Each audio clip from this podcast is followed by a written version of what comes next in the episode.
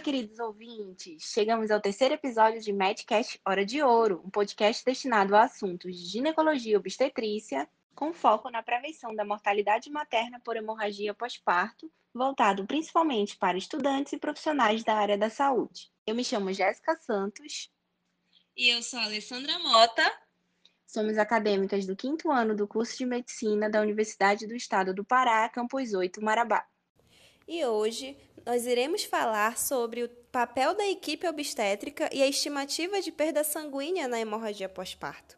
Nossa convidada é a doutora Lenice Reis, médica sanitarista, doutora em saúde pública, pesquisadora na Escola Nacional de Saúde Pública, trabalha com avaliação da qualidade de serviços e cuidados de saúde e com segurança do paciente além de coordenar o curso de especialização em qualidade em saúde e segurança do paciente da ENSP. E a atenção ao parto é um tema de interesse, em especial por sua relevância para a mortalidade materna. Olá, doutora Lenice, seja bem-vinda ao Medcast Hora de Ouro. É um prazer recebê-la aqui conosco. Por favor, se apresente para os nossos ouvintes. Olá, é um prazer estar aqui com vocês. Eu sou Lenice Costa Reis, sou médica sanitarista, sou pesquisadora da Escola Nacional de Saúde Pública Sérgio Arouca, da Fundação Oswaldo Cruz, e fui convidada para hoje a gente conversar um pouco sobre a questão do manejo da hemorragia pós-parto. E vou falar sobre isso do ponto de vista de uma pesquisadora, e não exatamente de quem está na linha de frente atuando, né? mas de outros aspectos que envolvem basicamente a preparação de uma equipe, de um serviço de saúde para lidar com essa questão que é tão importante, segunda causa de morte no nosso país, da morte materna, um problema de saúde pública gravíssimo ainda em nosso meio e então sobre isso que hoje a gente vai conversar.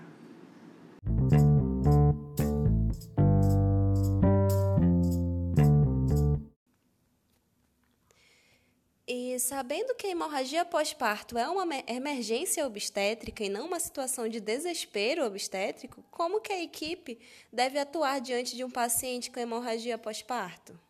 Sobre a hemorragia pós-parto, é importante que a gente lembre que essa é uma causa absolutamente evitável. Hoje a gente já tem um conjunto de conhecimentos que permite saber as causas né, dessa hemorragia, por que, que ela acontece, a gente conhece a sua fisiopatologia e mais, a gente sabe como intervir nisso. Né? Todos os protocolos já estão absolutamente definidos, é claro que eles vão sendo adaptados à realidade de cada serviço, com as características que as mulheres apresentam nesses locais, mas hoje já se tem um conjunto de conhecimentos, de instrumentos capazes de evitar a morte materna por essa razão, por essa causa. E mais, né, sabendo que essa é a segunda causa de morte do nosso país, como eu já falei, é, a gente pode se preparar para isso. Né? É, não é um, um fenômeno raro e todas as equipes, todos os serviços que oferecem atenção ao parto devem estar preparados para lidar com uma situação dessa, que não é trivial, mas que é possível que você se prepare para isso. Então, hoje a gente tem uma, um conjunto de intervenções que podem é, auxiliar em muito e na forma de você intervir em tempo oportuno, rapidamente, para evitar esse óbito. Como eu disse também, teoricamente, o conhecimento já é bastante amplo, todos sabem definir uma hemorragia pós-parto, né, a perda sanguínea de mais de 500 ml após o parto vaginal, acima de 1000 ml após um parto cesariano nas suas primeiras 24 horas, ou uma perda pelo trato é, é, genital que seja capaz de causar instabilidade hemodinâmica.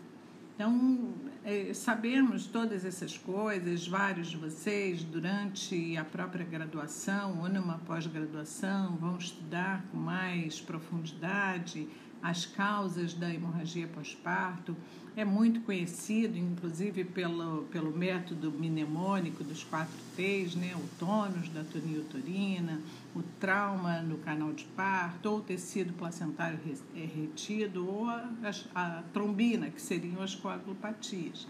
Então, nós estudamos bastante isso. Cada profissional na sua área, seja o médico, seja o enfermeiro, o técnico de enfermagem, o farmacêutico, todos aqueles profissionais envolvidos na atenção ao parto sabem muito bem é, o que envolve a questão da hemorragia. Como se fizéssemos aqui uma analogia com uma, é, um elenco de uma peça de teatro cada um desses atores conhece muito bem o seu papel, né? Então, nosso desafio na área da saúde é exatamente esse: tra é, é, é, tratar as questões tal como se fôssemos um elenco de teatro, né? ensaiar a nossa peça de forma que as falas de cada um de, dos profissionais se encaixem, que façam sentido que saiam de uma forma é, tranquila e, e encadeada. Então, esse, na verdade, é o grande desafio: é que essa equipe atue como uma equipe, que ela trabalhe em conjunto de tal forma é, é, treinada que não haja espaço aí para dúvidas, para titubeios, enfim, que cada um desempenhe o seu papel dentro daquilo que foi planejado, que foi treinado, enfim. Então, de fato, a gente diria que a, a, a hemorragia é uma emergência obstétrica, é uma situação dramática, mas nós não precisamos entrar em desespero, a gente só precisa botar em ação aquilo que a gente ensaiou, o que aprendemos.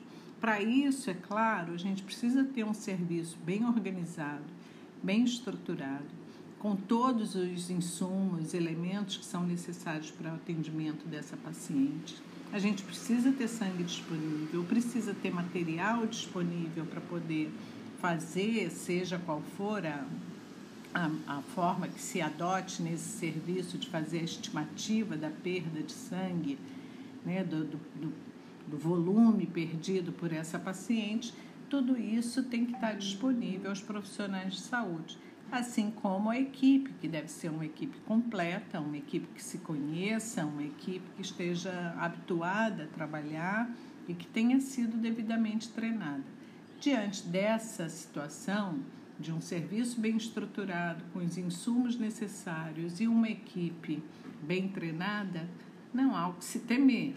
Certamente essa intervenção ela será oportuna, efetiva, segura e conseguirá salvar essa mulher dessa situação tão dramática. E nesse contexto da hemorragia pós-parto, qual o papel da atenção primária em saúde e do acolhimento dessa paciente na maternidade? Tem uma outra questão que é até anterior a todas essas coisas, né, que não, não falei aqui anteriormente, mas que é muito importante, é a relação que se tem entre esse lugar onde o parto ocorre e a atenção primária em saúde, onde essa mulher provavelmente fez seu pré-natal. Então é muito importante você conhecer essa paciente para tentar classificar o risco dela para ter uma hemorragia. Então, se uma equipe que acompanhou esse pré-natal pode ter ali observado algumas questões que podem ser passadas à equipe do hospital, e o próprio hospital, quando faz o acolhimento dessa mulher, deve rapidamente fazer sua classificação de risco, seja para eclâmpsia, seja para infecção puerperal, seja para hemorragia, muito importante. Então você pode, é, usando aí os vários métodos que existem, classificar essa paciente quanto ao grau de risco para ela apresentar uma hemorragia, se de risco baixo, médio ou alto, e a partir disso já estipular, inclusive, uma forma de observar essa paciente. Uma paciente que tem alto risco para desenvolver, para apresentar uma hemorragia, ela deve ter um monitoramento rigoroso. né, a cada hora, ter é, sua, sua, seus sinais vitais, os sinais de alerta avaliados, enfim, já ter uma prova cruzada realizada, sua tipagem sanguínea, já ter um acesso venoso periférico, enfim, de acordo com o protocolo que a unidade adotar. Mas isso também já é uma forma bastante importante né, uma classificação de risco logo na internação dessa mulher, entender um pouco a história dela, a história reprodutiva, a história dessa gestação, para poder pensar se ela apresenta um risco baixo, médio ou alto. E isso leva então a uma forma diferente de, de é, monitorar essa mulher. E, doutora Lenice, sabendo do desafio que é o diagnóstico da hemorragia pós-parto em tempo hábil, o que é necessário para a capacitação dessa equipe?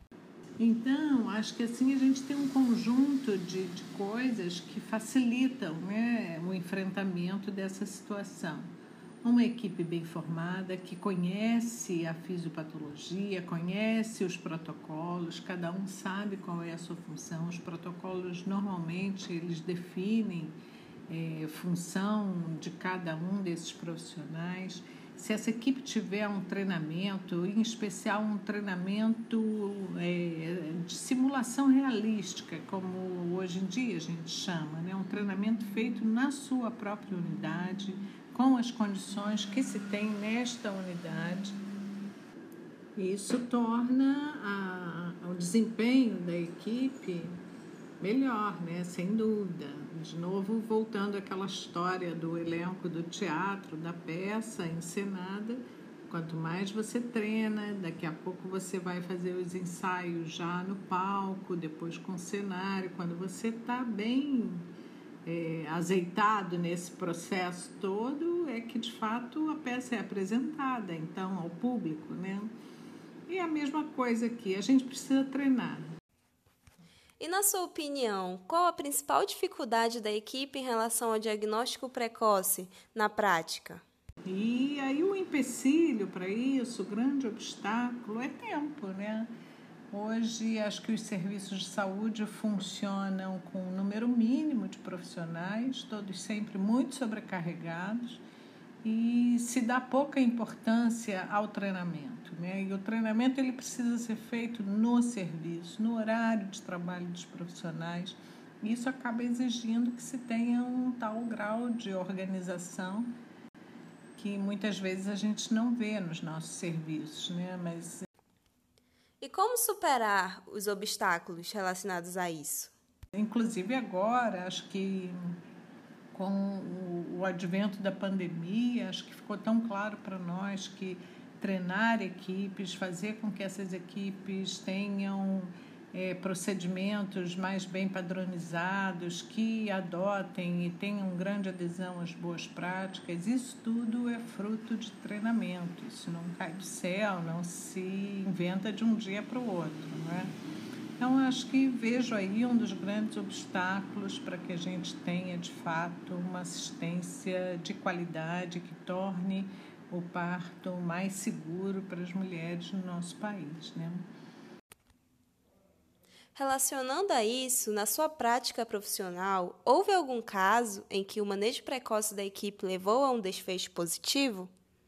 É, enfim, é, o que a gente tem visto, e há, um tempo atrás fizemos uma atividade que foi bastante interessante, né? uma atividade de pesquisa, que era uma pesquisa de intervenção com quatro maternidades aqui no município do Rio de Janeiro é, essa intervenção era uma intervenção que a gente chama de multifacetada, então tinha definição de protocolos, de materiais visuais, uma série de elementos e também a preparação da equipe, inclusive com o treinamento por simulação realística. E para nós isso foi uma uma atividade assim bastante importante da gente poder avaliar como esse, serviço funcionava, qual era a resposta e o desempenho que ele tinha antes e depois dessa intervenção. E para nós foi motivo de muito orgulho receber, por exemplo, é, ligação de equipes dizendo que tinham passado por uma situação de atendimento a um caso de hemorragia durante o plantão e que elas se sentiram muito mais seguras e conseguiram reverter o quadro porque lembraram de como foi o treinamento que fizeram, essa simulação realística, que isso foi fundamental para o desempenho que elas tiveram e o desfecho positivo. Então, acho que a gente tem muitas coisas hoje que podem ser feitas Muitas delas, é, é claro, em alguma medida dependem de recursos financeiros e a gente tem um SUS muito desfinanciado, né? problemas graves de recursos humanos com essas formas de contratação temporária em que você não consegue manter equipes permanentes, né, ou pelo menos mais longevas dentro dos serviços. Então, isso são obstáculos, mas há, há muitas coisas que podem ser feitas e acho que o negócio é perseverar, né? E, e lutar para que a gente ofereça uma assistência ao parto, ao nascimento, cada dia mais segura, mais efetiva, enfim, que a gente tenha desfechos melhores. E acho que isso está na mão aí de quem está chegando para começar essa jornada. Agradeço muito essa oportunidade, espero que tenha é, é proveito para vocês, que inspire alguns de vocês. E vamos juntos, que a coisa está difícil, mas tudo é superável. Um abraço grande para todos. Obrigada. Nós que agradecemos a sua participação e disponibilidade, doutora Lenice. É, vamos continuar, sim, juntos em busca da superação desses obstáculos. É, abraços e até a próxima. E assim encerramos o terceiro episódio Madcast Hora de Ouro. Agradecemos a sua participação, querido ouvinte, e continue nos acompanhando. Agradecimento especial também à nossa convidada de hoje, a doutora Lenice, que falou com muita propriedade sobre o tema. E fica ligado na Super Dica de hoje, o podcast Tome Tento Coronavírus, episódio Morte Materna por Coronavírus, o qual aborda a morte materna no Brasil neste período e os riscos adicionais da doença neste grupo.